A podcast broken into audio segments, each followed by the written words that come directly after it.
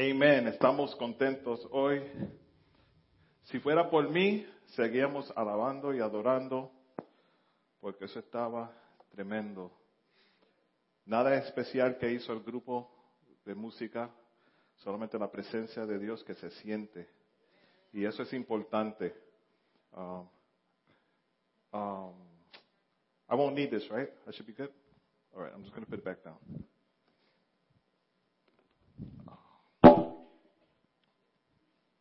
I don't do nothing. I just put it down. Anoche tuvimos el privilegio de ir a la iglesia Getsemaní, la iglesia donde pastores son los padres de la hermana Nieves, y fue una inauguración de un espacio nuevo en el templo de ellos. Ellos están, is that me popping? Wait, somebody's mic is probably on. Sorry guys. If one of these mics is on, it pops. Thank you, Nadia. Shout out to Nadia in the front. Stand up, let everybody see you. That's what it is. Thank you. Uh, como estaba diciendo, anoche fue, fue un servicio muy especial. Uh, siempre es de mucho gozo ver una iglesia crecer. Y ellos fueron de un espacio pequeño al cruzar el hallway a un espacio grande, bien lindo, bien bello, un mensaje poderoso que predicaron, el Ministerio de Música participó y fue de gran bendición. Y siempre, yo siempre me gozo cuando estoy aquí en el servicio, pero ver las caras de los cantantes y los músicos adorando sinceramente del corazón me trae un gozo más allá de lo que yo me pienso que puede ser. Y gracias, gracias al Ministerio de Música por eso. Ah, nosotros tenemos unas palabras entre nosotros que siempre intercambiamos y es intencional, que todo lo que hagamos sea intencional. No, nosotros nunca queremos salir a ministrar, a adorar, a hacer algo que no sea intencional. Yo no quiero que diga, oh, mira lo que pasó, qué casualidad. No, que, que sea intencional. Y también en inglés we say, take it, take us there. Llévanos ahí. Y eso quiere decir, hay veces que, no sé si se fijaron, aún durante el servicio de nosotros, una de las canciones como que algo pasó, right? The, the, the, song just went somewhere, algo pasó. Y en, en instantes normales, uno se atribula dice, oh man, fallé, hice algo malo. Y allá atrás, yo estaba por escribir grande aquí en el, en el iPad y hacer así, take us there, like, olvídense de eso, eso no es nada llévanos ahí y así fue Dios. Así mismo sucedió, porque ya nosotros intencionalmente sabemos que hay algo ahí. Y casi siempre cuando pasa algo, no malo, pero que pasa algo que uno no quiere, es porque Dios viene detrás con algo mejor, con algo mejor. Y así mismo sucedió. Somos familia, intencionalmente, take us there. Para los, para los speaking English. Amén. Nosotros estamos, empezamos una serie llamado Navidad Perfecta y en el principio empezamos con Génesis 3.15, hablando de la primera profecía que dice que un niño va a nacer y ese es el Salvador. Luego hablamos de María y José, como Jesús los escogió a ellos para ser los padres Ah, del niñito Jesús. Y hoy vamos a hablar de dónde nació el niño Jesús.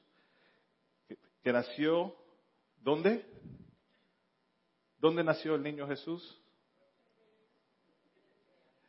En Belén. Y el mensaje de hoy se, se titula ¿Por qué Belén? ¿Por qué Belén? Le voy a pedir que se pongan de pies y vamos a leer en el libro de Lucas, capítulo 2, del 1 al 20. Y voy a tomar una, I was going to say something. Es importante tener las escrituras con nosotros siempre. Sí, es, es bueno tener el, iPad, yo lo uso porque se me hace fácil cargarlo donde quiera, uh, inglés, español, coger notas, you know, pasarla de aquí para allá hasta Hasta ahora en, el- en el la aplicación de la Biblia tú puedes coger tu verso favorito, hacerle un retrato y ponerlo en Facebook y todo eso, bien chévere. Pero no dejen de cargar la, la Biblia con ustedes, sino electrónica, física. Quizás el año que viene, que, eh, el año que viene hacemos un mes, una campaña de cargar la Biblia. ¿Quién tiene Biblia física todavía? We should do that. ¿Cuánto, vamos a hacer eso? En, en enero, vamos, vamos a hacer el, mes de enero completo. A ver, que todo, no vamos, ni ponemos los versos ahí, que todo el mundo siga en la Biblia, right? Is that good? Porque tenemos que acostumbrarlo a, a ten- a tenerlo con, con nosotros. Es la alma de nosotros. Es como el policía sin pistola no es policía. Ese tiene que llamar 911 también. Pero nosotros vamos a tener, no, no digital. I'm going to use my, my Bible. Yeah. A mí me dieron una Biblia, mi mamá me dio la Biblia que era de mi papá. I use it. Vamos a ir, Lucas capítulo 2 del 1 al 20. I got to do that one fast. del 1 al 20 dice así. En esos días, Agosto, el emperador de Roma, de Roma decretó que, su- que se hiciera un censo en todo el imperio romano. Este fue el primer censo que se hizo cuando Si- Sirenio era gobernador de Siria. Todos regresaron a los pueblos de sus antepasados a fin de inscribirse para el censo. Como José era descendiente del rey David, tuvo que ir a Belén de Judea, el antiguo hogar de David. Viajó hacia allí desde la aldea de, Na- de Nazaret de Galilea. Llevó cons- consigo a María, su prometida, cuyo embarazo ya estaba avanzado. Mientras estaban allí, llegó el momento para que naciera el bebé. María dio a luz a su primer hijo, un varón. Lo envolvió en tiras de tela y lo acostó en un pesebre porque no había alojamiento disponible para ellos. Esa noche había unos pastores en, el en los campos cercanos que estaban cuidando sus rebaños de ovejas. De repente apareció entre ellos un ángel del Señor y el resplandor de la gloria del Señor los rodeó. Los pastores estaban aterrados, pero el ángel los tranquilizó. No tengan miedo, dijo. Les traigo buenas noticias que, darán gran alegría a toda la gente. El Salvador, sí, el Mesías, el Señor, ha nacido hoy en Belén, la ciudad de David. Y lo, lo reconocerán por, la siguiente señal. Encontrarán a un niño envuelto en tiras de tela, acostado en un pesebre. De pronto se unió a ese ángel una inmensa multitud, multitud, los ejércitos celestiales que alababan a Dios y decían, Gloria a Dios en el cielo más alto y paz en la tierra para aquellos en quienes Dios se complace. Cuando los ángeles regresaron al cielo, los pastores se dijeron unos a otros, vayamos a Belén, veamos este que ha, sucedido, veamos esto que ha sucedido y que el Señor nos anunció. Fueron deprisa a la aldea y encontraron a María y a, a José. Y allí estaba el niño, acostado en el pesebre. Después de verlo, los pastores contaron a todos los que habían, a todos lo que había sucedido y lo que el ángel les había dicho acerca del niño. Todos los que escucharon el relato de los pastores quedaron asombrados, pero María guardaba todas estas cosas en el corazón y pensaba en ellas con frecuencia. Los pastores regresaron a sus rebaños, glorificando y alabando a Dios por lo que habían visto y oído. Todo sucedió tal como el ángel había dicho. Amén. Señor, añade bendición a su palabra. Se pueden sentar.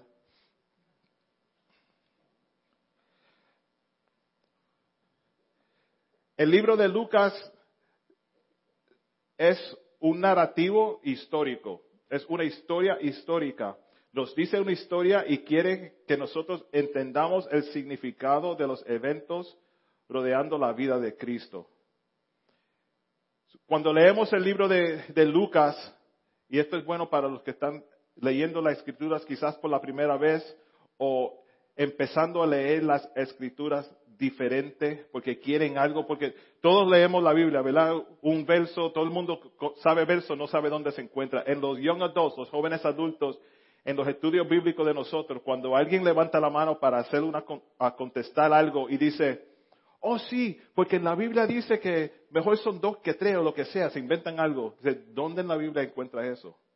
So, nosotros tenemos una regla entre nosotros. Si tú vas a, alzar la mano y contestar diciendo que la Biblia dice, quiero que me digan dónde lo dice. Y eso es importante para nosotros siempre tener en mente cuando alguien viene a donde ti y te dice, tú no puedes hacer eso, tú sabes, porque siempre cuando alguien viene con algo de Cristo, siempre es que no puede y que no puede, no puede, no puede. No sé si, se han fijado en eso. A mí siempre me pasa. Oh, no, porque la Biblia dice esto, la Biblia, pero siempre es algo negativo, aunque la Biblia está llena de tantas promesas. Pero tenemos que saber de dónde viene. Entonces, al leer el libro de Lucas, tenemos que tener en mente y investigar lo siguiente. ¿Cuál es la historia? ¿Cuáles son los eventos? ¿Cómo pasó? ¿Y cuál es el significado de la historia? Esta tarde hablaré sobre el nacimiento de Jesús. Y la pregunta que le voy a preguntar y mi enfoque principal es, ¿por qué Belén? Si le pregunto a ustedes por qué Belén, muchos van a decir, porque lo dice la escritura. Right? It's a simple answer. Miqueas 5.2 dice así, pero tú, oh Belén Efrata, Efrata, eres solo una pequeña aldea entre todo el pueblo de Judá. No obstante, en mi nombre saldrá de ti un, gobernante para Israel, cuyos orígenes ah, vienen de, este, la eternidad. So, siempre uno enseguida piensa, Belén, Miqueas 5.2, Jesús, Cristo dice, de ahí va a venir Jesús. Pero ¿por qué Belén? Ahora, Jesús y María, como Alex estaba hablando la semana pasada, estaban en Jerusalén. Vino el censo, tuvieron que viajar al lugar de donde, donde eran para ser contados, ¿verdad? Y decir, sí, yo soy de Yonkers, yo soy del Bronx, yo soy de Queens, de Brooklyn, de donde sea. Eran seis millas sur-oeste de Jerusalén que tenían que viajar. Y me puse a pensar, seis millas no suena mucho para nosotros hoy en día, ¿no? Eso es como de aquí a la 131 y Madison Avenue. Yo lo google, googlealo, right? That's what we say. Para que vean. Desde aquí a la calle 131 y Madison Avenue son seis millas. O desde aquí al Parque Van Cortlandt, la entrada en Broadway, son seis millas. Una distancia que se puede caminar rápido. Ahora, ¿por qué Belén? Belén era un lugar muy fértil.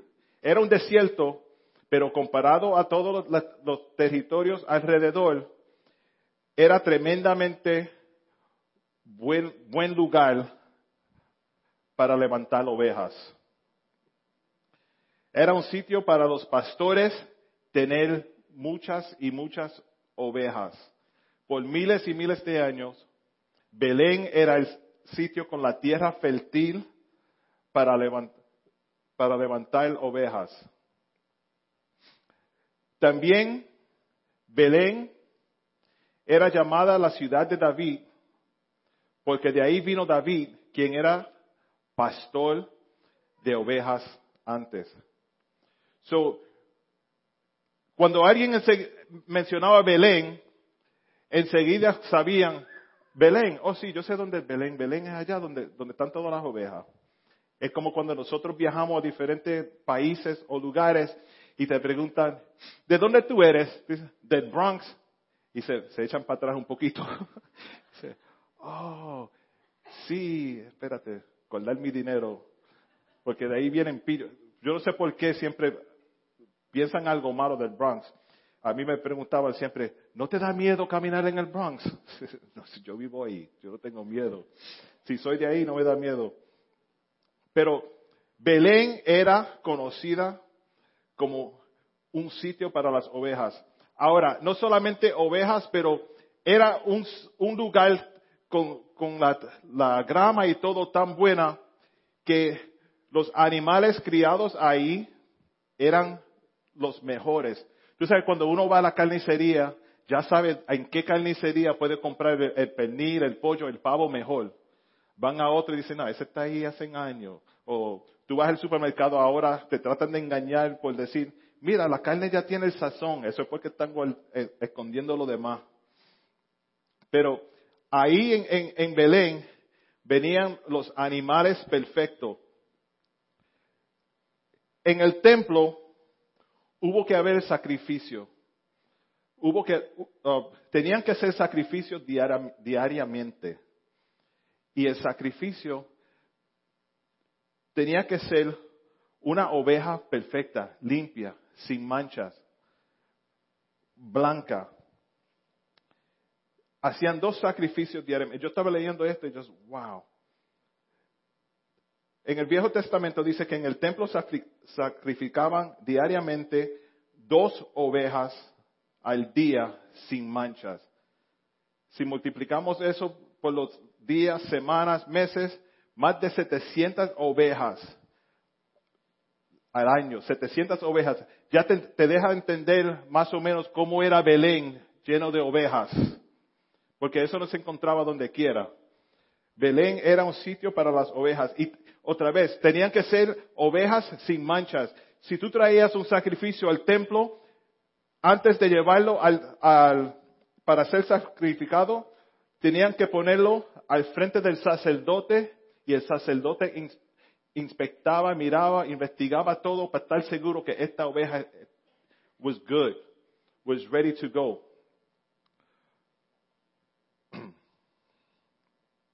Esas ovejas no se podían criar así en Jerusalén porque no había suficiente um, pasto para ellos, para las ovejas.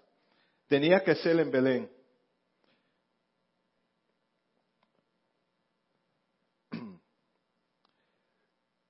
Ahora, Belén era un sitio donde muchos tuvieron que pasar por ahí para ir de un lugar a otro, pasaban por ahí, y mientras iban por Belén, también tenían que ser los sacrificios y uno no iba a cargar una oveja blanca perfecta en un viaje hasta el día del sacrificio, ¿no? Pero cuando llegaban a Belén tenían suficientes ovejas para comprar y usar para esos sacrificios. Y sabían que en Belén iba a ser el, sitio donde iban a tener las ovejas perfectas. Solo, vamos a decir, los turistas que pasaban por ahí compraban de esas ovejas para sus sacrificios. Um, era como un torre de rebaño, así es como dice la escritura, era un torre de rebaño, que quiere decir, Israel era comparada como un rebaño, a flock, y Jerusalén um, es llamada una torre, o protection. So, imagínense en Belén un sitio donde todas las ovejas son protegidas. ¿verdad? Pero son todas, todas son protegidas. Miqueas 4:8 dice, en cuanto a ti Jerusalén, y en uh, the New International Version dice, la uh, versión nueva internacional, torre de rebaño, ciudadela del pueblo de Dios, recuperarás tu fuerza y poder soberano. El reino será restaurado a mí, muy amada Jerusalén. Ahora, la torre de rebaño era así. En la base de la torre había una área de, palto, a lambing area, para las ovejas listas para dar la luz. Entonces, lo que sucedía, cuando iba a dar a luz una oveja, traían esa oveja a esta área um, ya designada para, para esto y la ponían ahí. Ahí era que venía el sacerdote y miraba todo, para estar seguro que esto, esto va a estar bien. Esta oveja va a nacer y todo va a, va a estar perfecto. Cuando nacían las ovejas, los pastores los envolvían en una tela para que no se agolpearan. Ponían en un sepulcro que salía de la pared, vamos a decir como si fuera a ledge. How do you say a ledge? A ledge, right? Algo que salía y ahí era que ponían la, oveja para que el sacerdote viniera y, y, inspectar a todo para estar seguro. Lucas 2.12 dice, encontrarán a un niño envuelto en tiras de tela, acostado en un pesebre. Dios es, wow. Él, usó lo que ya los, los de ese tiempo conocían y sabían para el nacimiento perfecto. Los pastores ya sabían el proceso de un sacrificio perfecto. Ellos sabían, tenía que ser inspectado, tenía que ser perfecto. Los sacerdotes tenían que aprobar y decir, sí, ese es. Tenía que ser blanco, sin manchas. Y todo salía de Belén. Tenía que ser puesto en un lugar separado, como fue en un pesebre, igual como si fuera en el ledge. Tenía que ser inspectado, tenía que ser envuelto en tela. The baby Jesus born and wrapped in swaddling cloth. Muchas veces escuchamos la historia y ¿por qué lo pusieron ahí en un pesebre? ¿Por qué lo, le pusieron esa tela? ¿Por qué tuvieron que mencionar eso? Me imagino que el baby no van a hacer, no lo van a tirar para el lado. pero fue así, tuvieron que decirlo. Los reyes sabían dónde encontrar a Jesús. Cuando, cuando le dijeron a los reyes, vayan y encuentren al niño Jesús que nació. Eso, yo leyendo ahora, pienso, los reyes ya sabían que en Belén era donde los las ovejas perfectas nacían, donde las perfectas ovejas estaban cuidadas por los pastores, donde los sacrificios de ovejas perfectas sucedía era en Belén. Cuando los reyes fueron a buscar al niño Jesús, sabían que tiene que venir de Belén. Tiene que ser de Belén. No iba a ser en ningún otro lugar. ¿Dónde, puede nacer una oveja perfecta que va a ser inspectada por los demás y aprobada para decir, ese es una oveja perfecta para un sacrificio perfecto. ¿Por qué Belén? Porque Dios usa el mismo conocimiento que tiene el hombre para hablarle al hombre. Nosotros no podemos comprender de otra manera. A mí me encanta usar diferentes historias y um, el otro día en, Facebook o en, un chat que tenemos en, el ministerio, estaba, yo estaba en el tren y había un, una pareja jovencita y, el muchacho dice, man, eso va a ser como una película. En inglés dice, it's going to be like a movie. Una película. Y eso es una frase que se usa, you know, urbanamente, I guess you could say. Um, eso va a ser como una película. Y yo, wow, qué interesante que esa, esa palabra se use de esa manera. ¿Cómo va a ser de película? Y yo me puse a pensar, porque así soy yo. mi mente no, no, no sabe cómo descansar. Me da un coraje, pero está bien. Um, pero dije, ¿cómo, ¿cómo soy yo? ¿Soy yo como una película? Y me puse a pensar, yo no quiero ser película. En una película, empieza con un título, la gente se sienta por hora y media a mirarte y después tú pones los créditos para coger todo el crédito. Yo no quiero ser película. Yo mejor soy un libro. Porque en un libro, cuando, cuando tú miras un libro, como dicen, you can't judge a book by its cover, no lo puedes juzgar por, el, por el, lo de afuera del libro. Quizás puede mirar la página de atrás, como yo hice en la escuela todo el año. Sorry, mami. Uh, puede mirar la página de atrás que te dice más o menos lo que está en el libro, pero hasta que tú abras ese libro y leas lo que el escritor puso, no vas a saber de qué se, trata ese libro. So, mejor yo soy un libro, no película. Es, es muy interesante saber que Belén fue escogido para el nacimiento de Jesús. Y leyendo que de ahí es que vienen todas las perfectas, um, los perfectos sacrificios fue algo ya profetizado desde Génesis 3.15, que, que me deja saber y entender que la escritura no fue algo inventado por hombre porque es imposible, ni Steven Spielberg se puede inventar una historia así.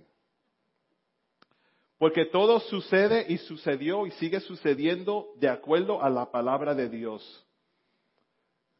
Son 66 libros que todos se unen para decir una historia.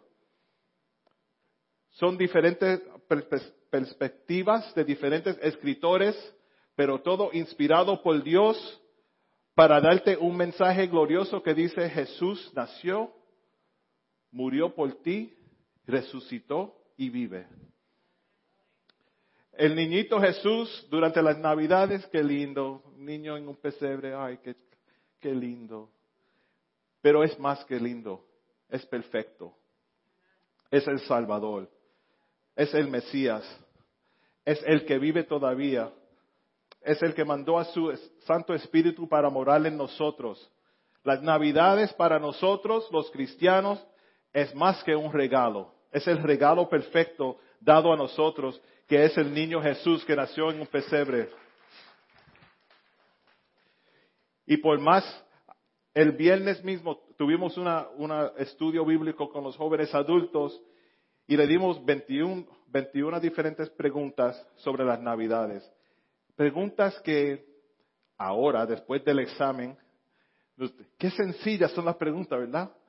Y me acuerdo um, algunos de, de los jóvenes adultos diciendo, wow, yo creía que sabía la historia de la Navidad.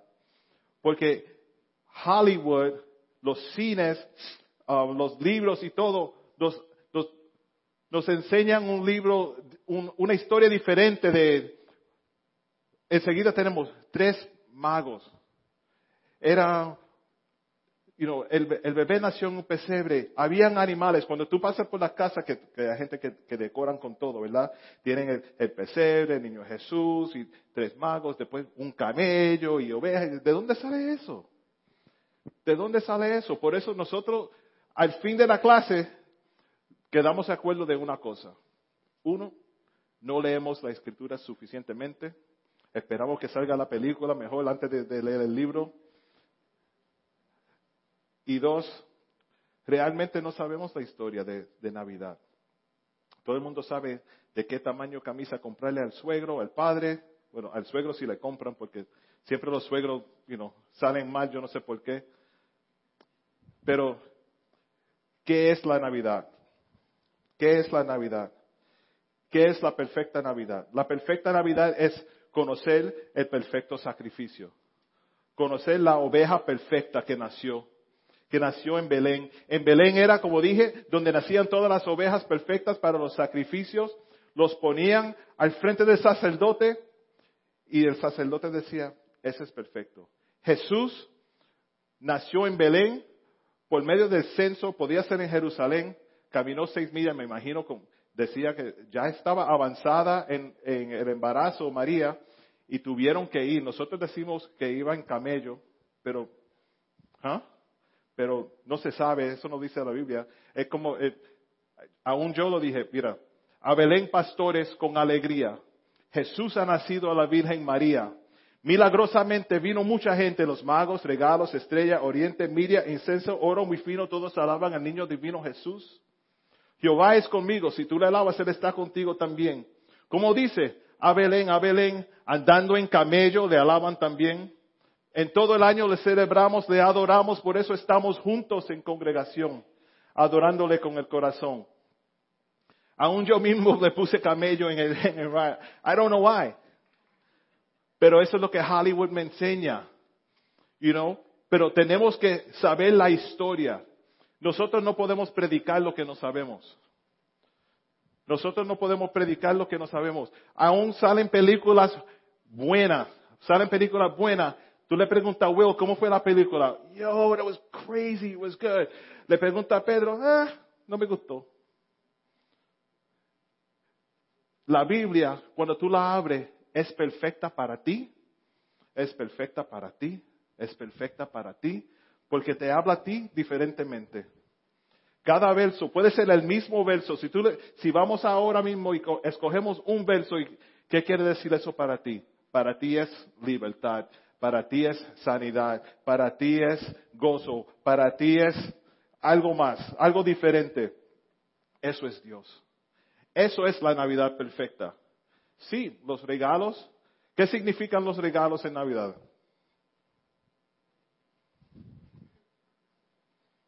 ¿Mm? Amor. Los regalos, nosotros enseguida damos regalos porque vinieron con uh, mirra, incenso y oro para el niño Jesús. Ahora, pero ya nosotros damos esos regalos sin pensar en Jesús. Sin pensar en Jesús. Aún te dan un recibo que tú mismo puedes coger el regalo y dices, a mí no me gusta, lo voy a mandar para atrás. What? What? Yo te lo di de mi corazón. Yo me puse en fila en Amazon.com. I went out of my way. Te pregunté en conversación sin preguntarte, esa camisa es linda, ¿qué size tú usas? Oh, sí, y te envié algo y después tú vienes con un recibo para cambiarlo o se lo da a otra persona. El niño Jesús, oía bien que dijo mal agradecido por ahí. El niño Jesús es el regalo perfecto. Si tú puedes hablar de la vida de Jesús a una persona, ese es el mejor regalo que le puedes dar a otro. Aún no lo quieran aceptar, it's okay, pero es la verdad. El mejor regalo que uno le puede entregar a otro durante esta época de Navidad, este, este tiempo de Navidad, es la verdadera historia del nacimiento de Jesús. Luego enseñando cómo ese mismo niño Jesús creció, fue crucificado por nuestros pecados, el sacrificio perfecto y resucitó.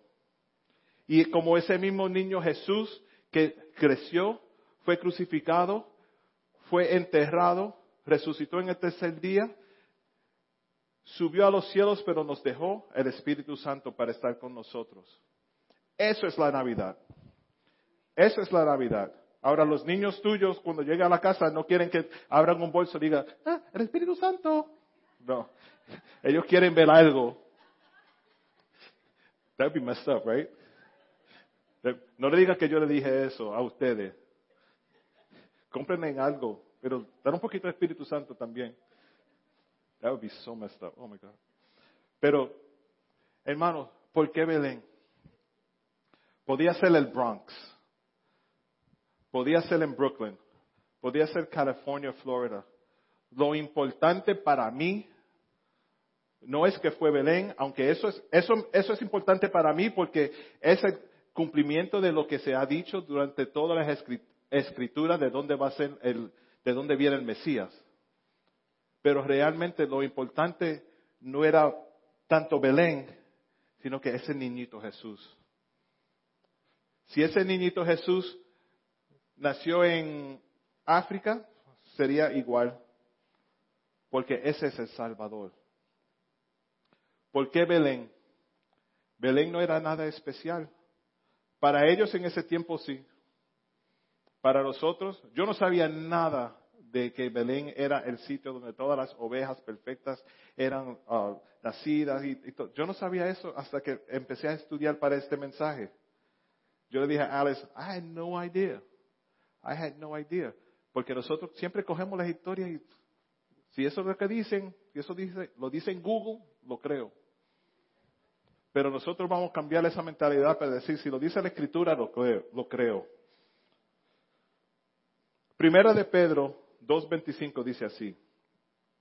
Antes eran como ovejas que andaban descarriadas, pero ahora han vuelto a su pastor al guardián de sus almas.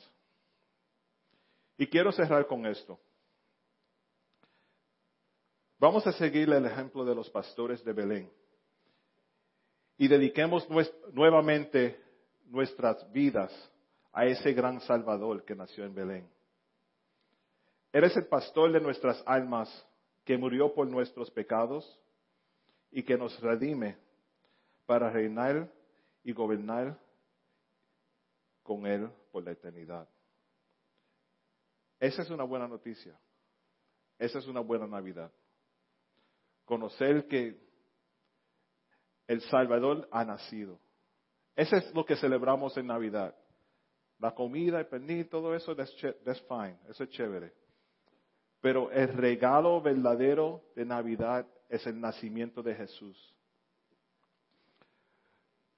Saber que Dios cogió todo esto y lo puso en orden, inspiró su palabra por escritores para que todos escriban. Si tú lees las escrituras, Mateo, Marco, Lucas, todos escriben diferente lo mismo. Que aún nosotros salimos de aquí con diferentes perspectivas, pero es el mismo mensaje. Tenemos, es, es increíble pensar que, qué bien escrito está la Biblia. yo sé que hay gente que lee libros y dice, ay, al fin me quedé como que el libro no terminó bien. Este libro termina perfecto. Jesús vendrá al mundo otra vez por su gente. Y si están leyendo y, mirando las noticias, está aún más cerca que uno cree. Porque ya están poniendo en, orden las diferentes cosas que son escritas en las escrituras. Tenemos que mirar las noticias y, y mirar las escrituras y lo que pasa en Jerusalén y Israel. Nos importa a nosotros.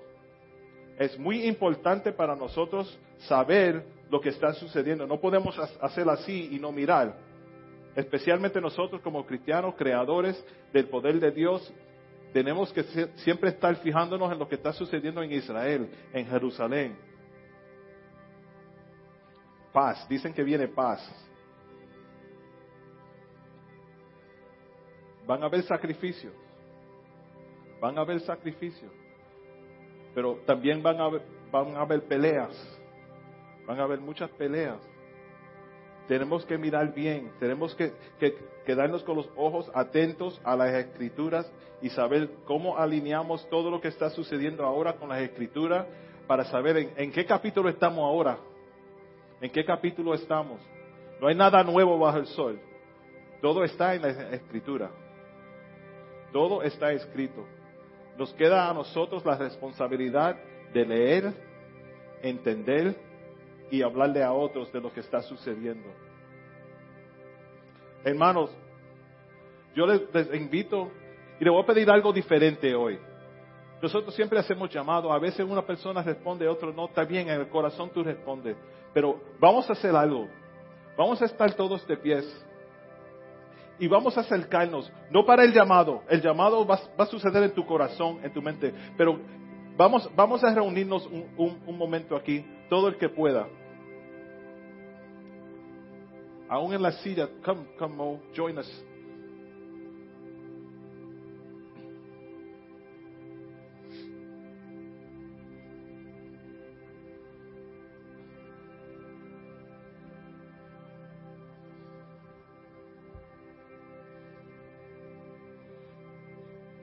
Vamos a pensar en algo. Vamos a pensar que hoy María va a dar a luz. Hoy, ahora mismo, María va a dar a luz. Nosotros vamos a ser testigo de que María está dando a luz ahora mismo. El niñito Jesús está naciendo ahora mismo. Nosotros vamos a ser testigo de este nacimiento. Vamos a ser testigo de este nacimiento. ¿Cuántos han ido al hospital a ver niños nacidos? Lo primero, ahora mismo sacamos foto sacamos foto, lo subimos a Facebook para enseguida, ay, qué lindo nació el, primo, el sobrino, el nieto, la hija, el hijo. Le decimos a todo el mundo del gozo que ese niñito, de esa niñita trae al mundo, a nuestra familia, a nuestras vidas. El gozo que el niño Jesús te va a traer sobrepasa todo ese gozo. Y ese gozo durará para siempre. Para siempre. Los otros niños, perdona, fallarán. Jesús nunca falló. Jesús vivió una vida perfecta. Para nosotros, ver el nacimiento, verlo crecer, saber de, la crucifixión, la resurrección y ir y decirle a otros. Vamos a predicar la Navidad. Vamos a celebrar el nacimiento de Jesús.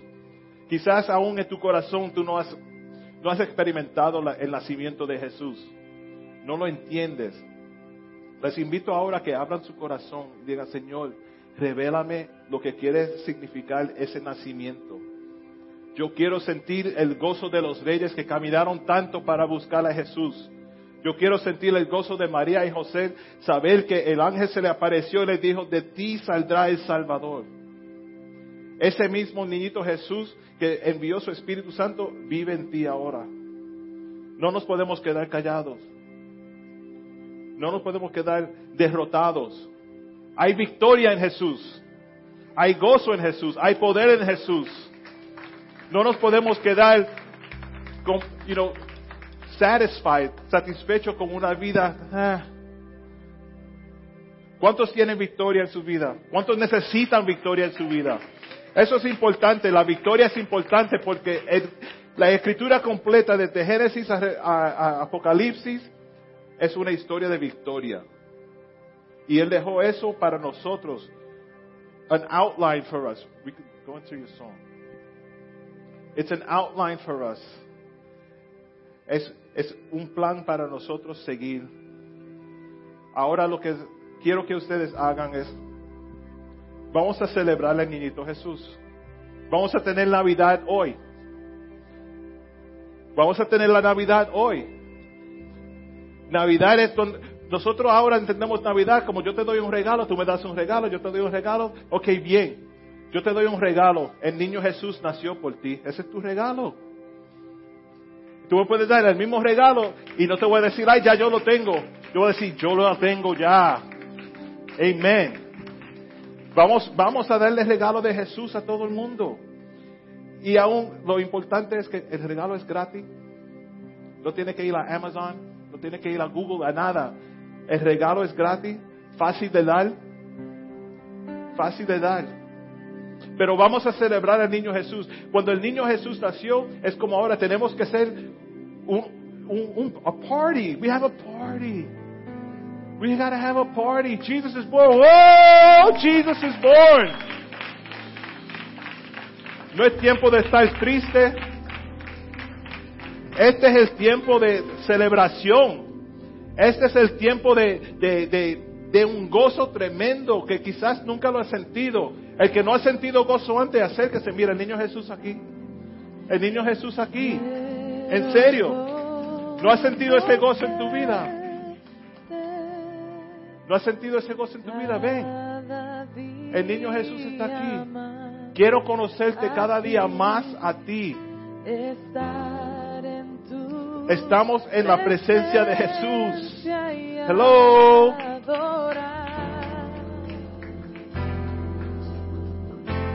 You know what? Come a little closer. Serious. Vamos, vengan, más cerca. Somos familia, ¿no? Somos familia. Vamos a, vamos a celebrar. En ti queremos tu presencia, Jesús. Vamos a conocer a Jesús esta noche. Quiero cada día más. Cada día más a ti. Estar en tu presencia y adorar. Aleluya, Lord. Revelanos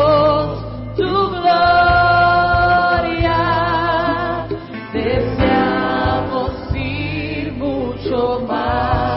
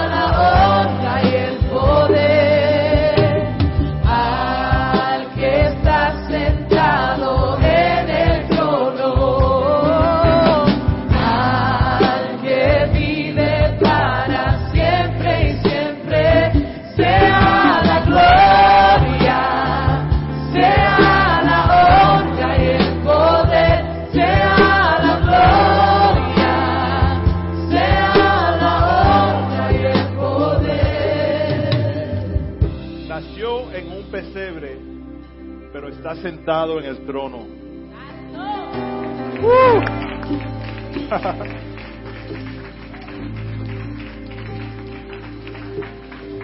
Él quiere hacer lo mismo contigo. Quizás tu situación donde, donde, te criaste, donde naciste, de donde viniste, quizás no era tan especial, pero Jesús lo hace especial. Quizás te sientes que yo nací en un pesebre alrededor de animales, apestoso, pero Dios tiene algo especial para ti hoy. Ahora le pido a Dios que llene tu corazón de ese gozo, que llene tu corazón de ese amor,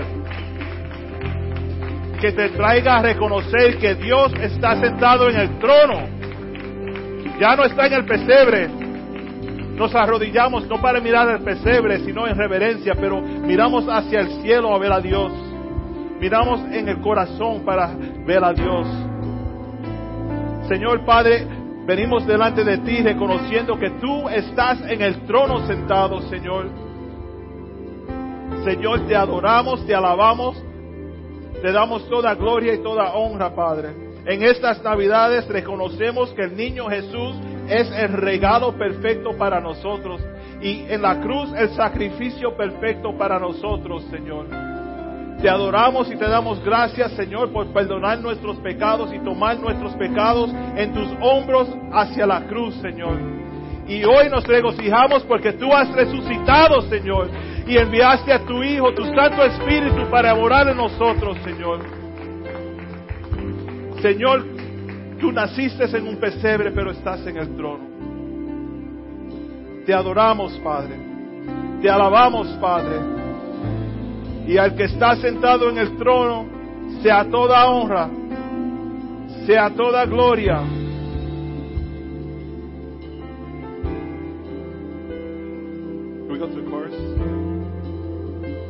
Vamos a cantar esto como conocemos ahora, dice así. Al que está sentado en el trono, al para siempre y siempre, sea la gloria, sea la honra y el poder, sea la gloria,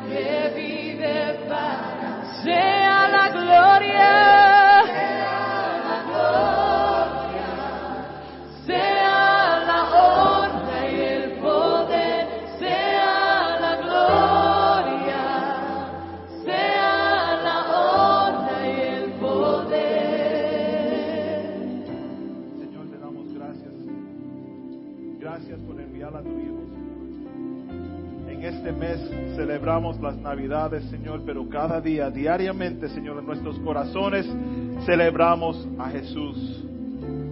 Ayúdanos, Padre, a celebrarte realmente, sinceramente, Señor, constantemente, Padre. Ayúdanos a repartir el regalo perfecto con los demás, Padre Santo. Danos las palabras para explicarle a otros del gozo que sentimos, Señor. Sobre todo, Señor, lléname del gozo que debo sentir en reconocer que ha nacido el Mesías y que todavía vive en nosotros, Señor. Bendice a cada persona aquí. Tú conoces las peticiones de sus corazones, Señor. De acuerdo a tu voluntad, te damos gracias por, cumplir con, con las peticiones, Señor. Señor, te alabamos, te adoramos. Te agradecemos, Espíritu Santo. Muévete en nosotros, Señor.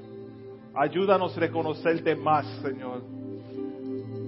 Cuando abrimos las escrituras, Señor, revélanos a nosotros las verdades que hay ahí, las promesas que hay ahí, Señor. La esperanza que tenemos en ti, Señor, que sea real en nuestras vidas. Y Señor, durante la semana, en el trabajo, en la escuela, lo que sea, Señor, que yo pueda compartir el regalo de Jesús con los demás. Te damos gracias por todo, Señor. Sigue bendiciendo a cada persona aquí y los que nos ven online, Señor. Bendícelos también. En el dulce nombre de Jesús te lo pedimos y te damos gracias. Y el pueblo de Dios dice, Amen.